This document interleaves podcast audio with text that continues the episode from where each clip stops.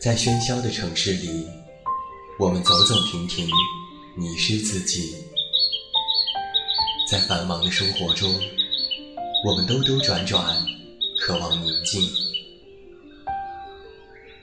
还好，还有我们的陪伴；还好，还有我们在这里。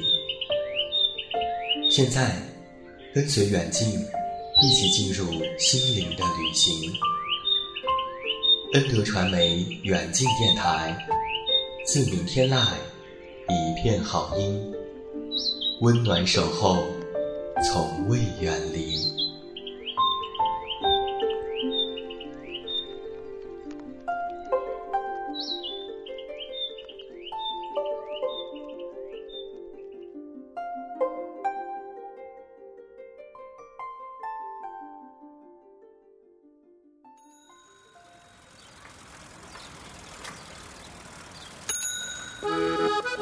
在这个世界上，有很多事是不需要理由，比如天空的颜色、风的温度、你的笑容，还有突如其来的小情绪。我想带你走一段路，陪你在这路上满心欢喜，在你困顿的时候，点亮你的世界，给你温柔的环绕。欢迎来到远近电台强档主打节目《远近都是爱》，每周一晚和你经历一次爱的找寻。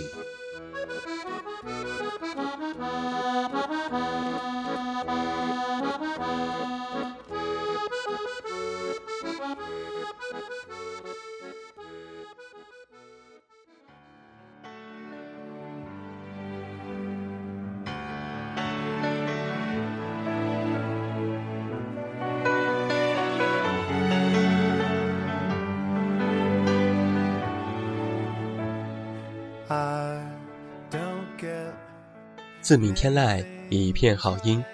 各位好，欢迎收听恩德传媒远近电台，这里是在每周一为您送上的远近都是爱。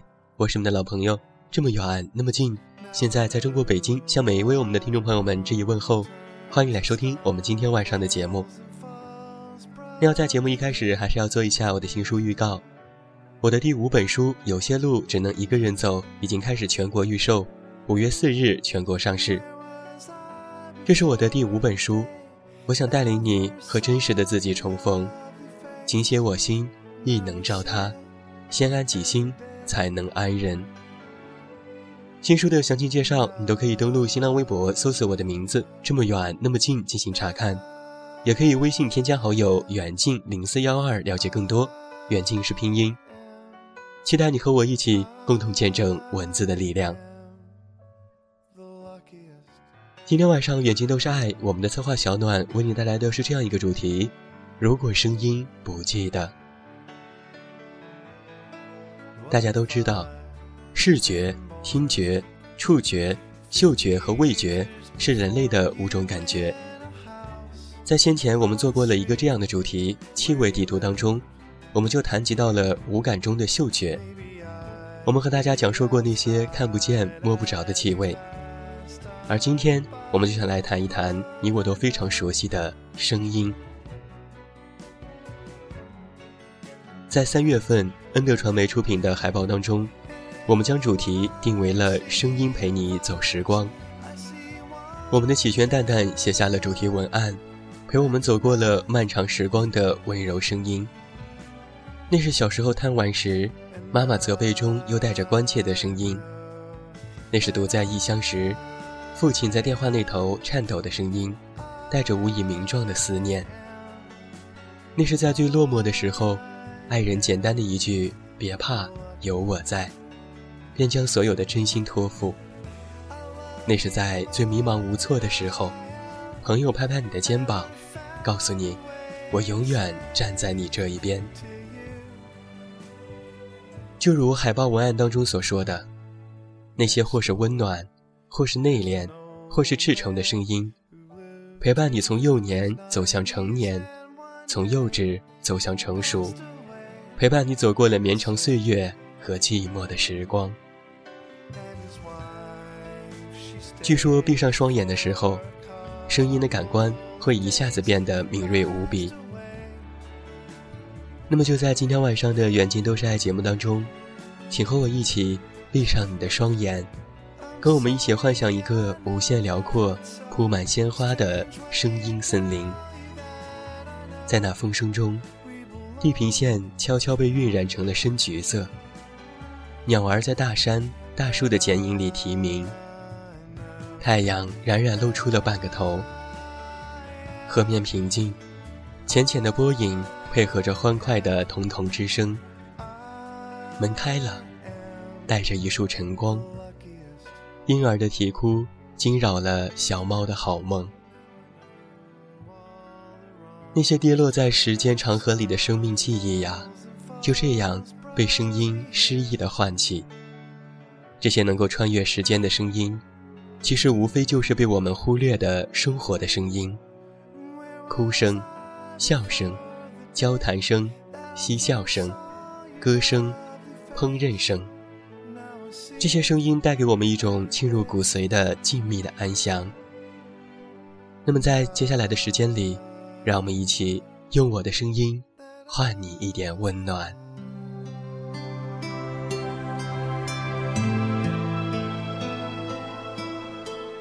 声音是一个我们每天都要与之相伴的领域。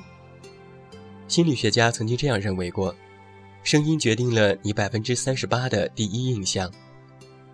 当人们看不见你的时候，音质、音调、语速的变化和表达能力，就决定了你说话可信度的百分之八十五。每个人的心中都有一份情绪，对于我来说，我就是一个迷恋声音的人，对于低沉性感的声音毫无抵抗力。就如著名的作家杜拉斯所说的那一句话：“迷恋是一种吞噬。”实在想不到比这更加精彩、准确的描绘之词了。上学的时候，晚上不管是在做作业还是在睡觉，一定要开着广播。没有电视、电脑的霸占，广播的好处就在于它永远都是那样的平和和淡然。它从不企图占有你生活过多的份额。从回到家吃完晚饭的七点开始，直至午夜，广播便是那样静静地陪伴在我的身边，如我手边的语文、数学、英语、政治，好好的相处着。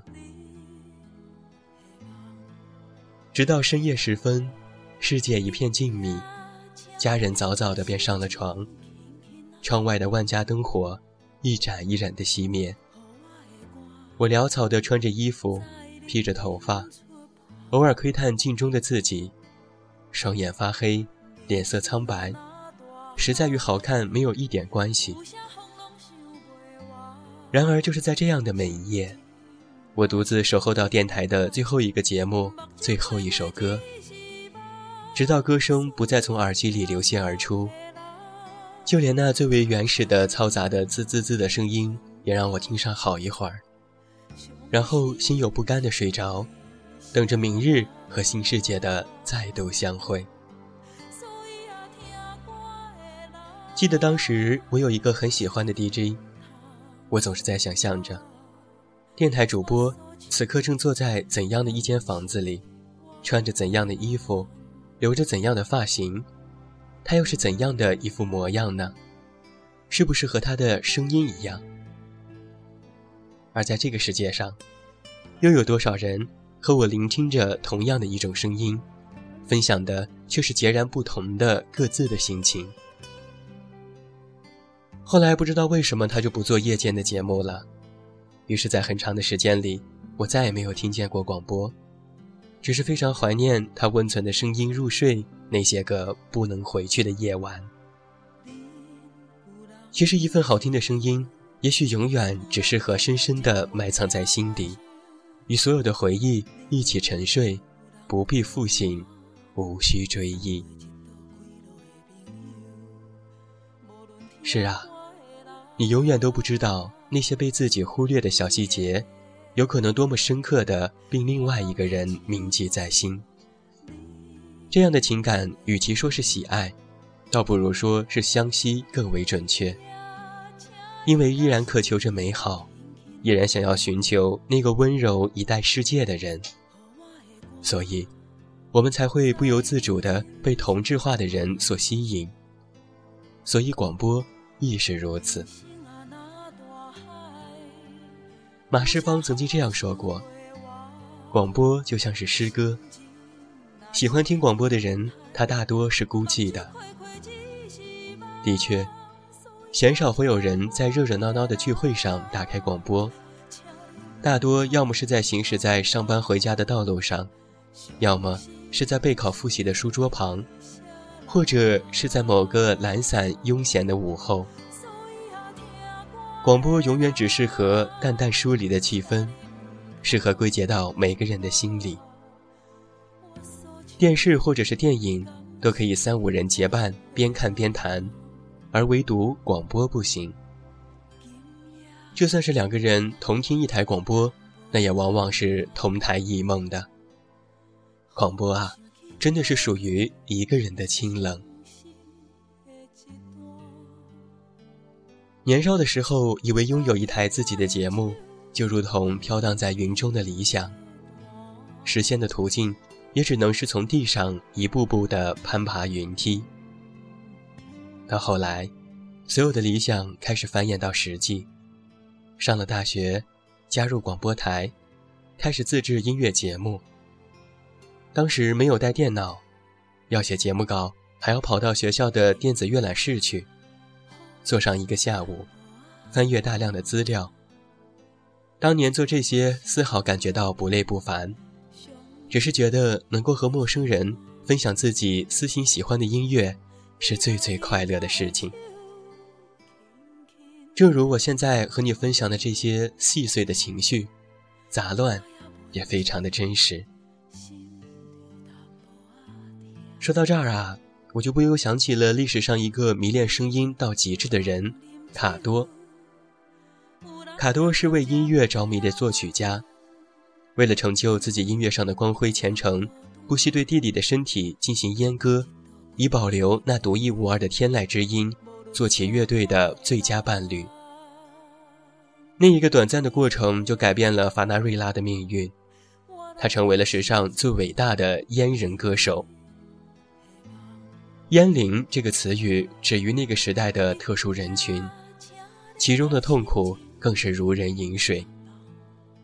但是，他纯净的歌声却带给他带来了那种异于常人的非凡荣耀。和扭曲的忧伤，如卡多所愿，自己的作品被弟弟演绎出来，是那么的美妙和真实。从在那不勒斯的比赛胜利，再到伦敦宫廷戏院的辉煌成就，无一验证着他对弟弟施行宫刑是正确之举。只是一切掌声和认可的背后。隐藏着一个永远都不可能被他人知晓的秘密，关于弟弟之所以成为阉人的真相。灵歌一曲千古颂，只能追忆只凭空。在《大明宫词》当中，有这么一句歌词，是描述太平公主与武则天的命运。这两句词恰恰非常准确地描述了这两位人物。逃不开那注定是凄艳的荣幸，而历史正用声音和我们诉说着他同样的命运。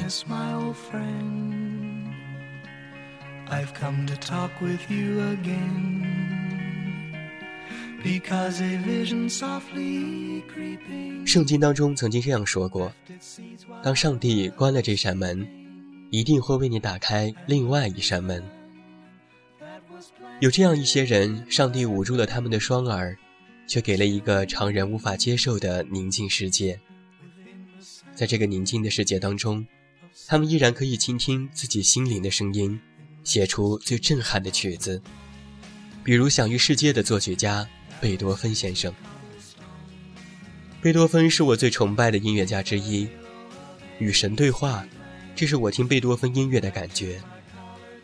我们其实永远无法真正的去接近他，但是他的乐魂迸裂出的骇人的力量，让我们听到音乐的时候，难免还是心潮澎湃，甚至是眼泪纵横。贝多芬在他双耳失聪的情况下，创造出了伟大的第九交响曲。这个十年谱一曲，富有里程碑的意义。而这首曲子，就似乎耳聋的贝多芬脑海里传来了最上帝的声音。还有一些人，他们听不到声音，但是却写下了最纯净、最动人的文字，比如诗人左右。相对于贝多芬，左右就要显得默默无闻的多。左右是一名聋哑人，小时候因病失聪。虽然如此，他却从来没有放弃过自己，一直坚持写诗。他的诗歌在众多的刊物上发表过。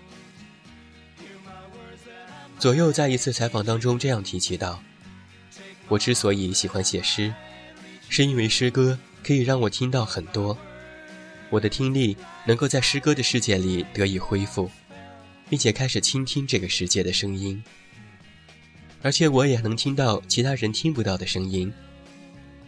也许在别人看来，我的世界是不完整的，但是在诗歌的世界里，我的世界比任何人的都要圆满。”在左右众多的诗作当中，有这样一首相当打动我的诗。诗的名字就叫做《聋子》。他把声音与酸涩、黑暗、冷暖和爱联系在了一起，是左右对声音的无知和对声音的渴望。声音对于左右而言，就像是宇宙之于我们。我们无法描述宇宙，对于我们而言。宇宙是一直存在的。同样，对于左右而言，声音也是存在的，存在于一种悟得的感觉。他将自己最真实、最直接的感受呈现给大家，而左右这份特殊的遭遇，使他更加懂得感恩。在他的诗作当中，我们读到的并非是完全的悲情，更多的是希望。是重生。接下来，远近就为你送上这首来自左右的诗《聋子》。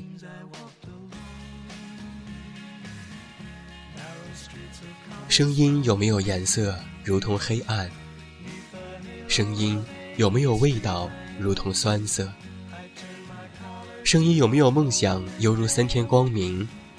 声音有没有冷暖？声音有没有最初的爱？声音在哪里出生的呢？请你告诉我。我想在我的耳朵里也怀孕一些声音。我想在我的意识里也制造一些声源。我想将自己出卖给一个懂得声音的精灵。请你告诉我，外面的世界是不是喧嚣的？昨夜地震了。我没听见妈妈最亲近的哭泣。我最想要的答案，我想做一个能听见声音的聋子。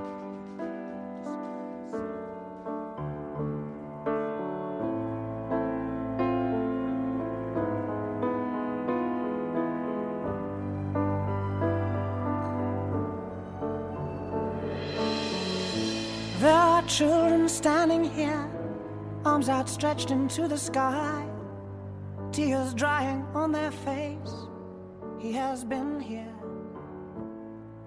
我们生活在一个嘈杂的世界，每个人都或多或少受控于外界的声音，由此，一直充耳不闻、默默坚持自己的那个人，就显得特别的难能可贵。古人云：“两耳不闻窗外事，一心只读圣贤书。”而如今的我们，要专心做好一件事，显得尤为的困难。大多数的学生党和上班族，每天至少有三分之一的时间不知道在做些什么。即使是有急事要做，坐在电脑前，多数人仍然会不由自主地先浏览一番各大网站、微信、QQ、微博等各种的网络交流工具。而这么多的工具。每天至少有三项同时处于登录状态，虽然心里焦虑不堪，但是仍然要止不住的东点点西点点，一番任意的浏览下来，反而更加的茫然无措，注意力涣散。我曾经听过这样的一句话：眼睛不想看见可以闭上，鼻子不想闻到可以屏息，嘴巴不想说话可以关上。耳朵悲哀的是，捂上耳朵不想听见的声音，还是会不差分毫的从指缝中溜走。它无法闭上，不能有选择的去听，无法避免外来带来的干扰。我们时刻都处于倾听状态，声音就是整个世界，声音就是生活，你没有办法回避。耳朵成了感知这个世界的器官。有时候在想，或许只有聋子才能不受任何外界的侵扰，没有那么多伟大的坚定，只是因为听不到。所谓坚定的、淡定的、从容的。或许，只是因为听不到。小的时候，我看过这样一个青蛙的故事，大意是这样子的：从前有一群青蛙，组织了一场攀爬比赛。比赛的终点是一座非常高的铁塔的塔尖。一大群的青蛙围着铁塔看比赛，给他们加油。比赛开始了。老师说，群蛙当中没有谁会相信这些小小的青蛙会到达塔尖。他们都在讨论，这太难了，他们肯定到不了，他们绝对不会成功的，塔太高了。听到这些，一只又一只的青蛙开始泄气了。除了那些情绪高涨的几只还在往上爬，群蛙继续喊着：“这太难了。”没有谁能够爬上顶的。越来越多的青蛙累坏了，退出了比赛。但是，有一只青蛙还在越爬越高，一点也没有放弃的意思。最后，其他所有的青蛙都退出了比赛，除了一只。它费了很大的劲，终于成为了唯一一只到达塔顶的胜利者。很自然，其他所有的青蛙。都想知道他是怎么成功的，于是就有一只青蛙跑上前去问那只胜利者：“他哪来那么大的力气跑完了全程？”后来他发现，这只胜利的青蛙是个聋子。这个世界纷纷扰扰，喧喧闹闹，什么才是真实的呢？当我们决定做一件挑战性较大的事情的时候。总是有很多关心、在意我们的人，或亲人，或朋友，或给我们建议和忠告，告诉我们事件的不可为，否则就会面对怎样怎样的后果和教训。他们会以过来人的身份，苦口婆心地劝告着我们不要这样，不要那样，把自己所谓的错误的选择普及地影响着后来者。那些人会粉碎你内心最美好的梦想与希望，但是如果你想拥有与众不同的际遇，或者你可以是时候做一个聋子。那个时候，我们就会离成功和幸福更近一些。当有人告诉你你的梦想不可能成真的时候，就把自己变成一个聋子，摒弃一切的世事纷扰，你就能安心的做自己。一定要记着，太多人走的路总是特别挤，少有人走的路会比较难走，但是路上风光无限。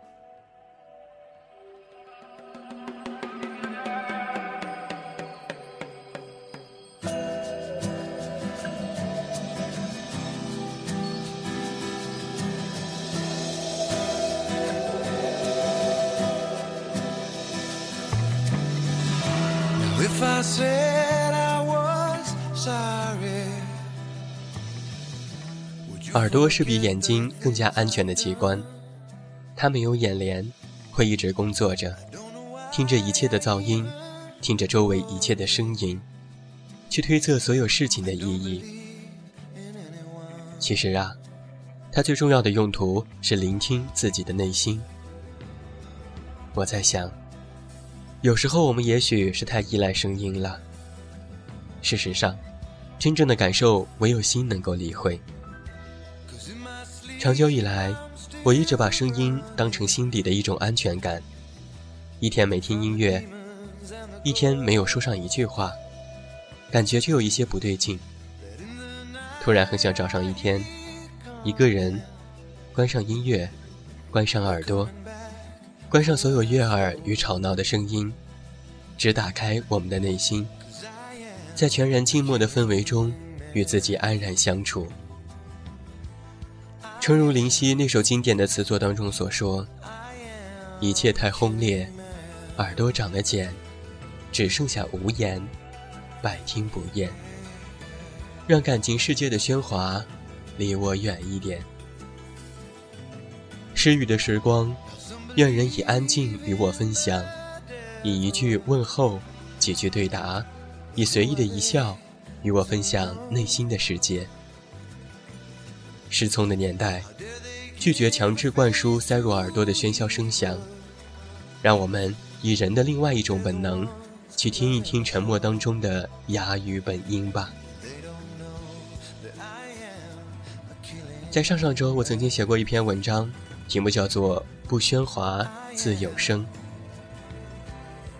我在文章的最后写到了这样的一句广告语，在今天晚上的节目的最后分享给大家。这个时代，每个人都在大声说话。每个人都在争分夺秒，我们用最快的速度站上高度，但是也在瞬间失去态度。当喇叭声遮盖了引擎声，我们早已忘记，谦谦之道才是君子之道。你问我这个时代需要什么？在别人喧嚣的时候安静，在众人安静的时候发声。不喧哗，自有声。好了，今天晚上的远近都是爱，到这儿就要和你说声再见了。远近要代表我们的策划小暖和后期思思，再次感谢每一位听友的聆听，也期待着在下周一同一节目时间我们的再次重逢吧。我是这么远那么近，你知道该怎么找到我？看着温美丽的云。屏息太久，一瞬间快不能呼吸。秘密会不会是某种氧气？有没有一种孤僻能被允许，当着最爱的人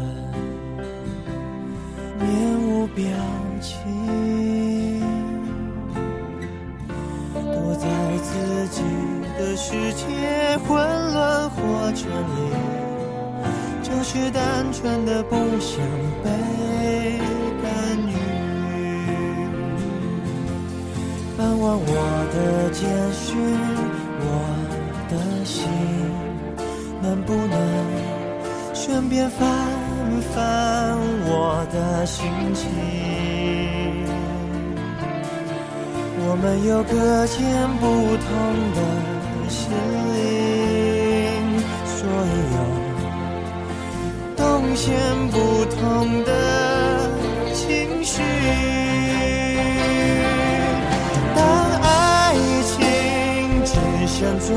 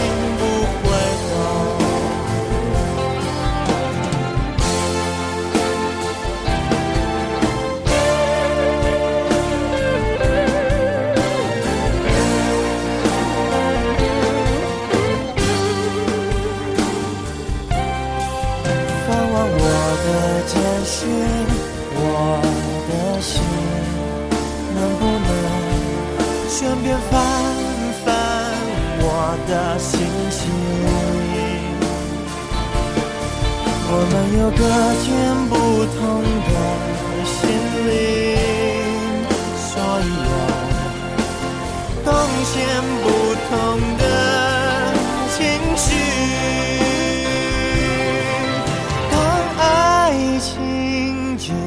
嘴巴，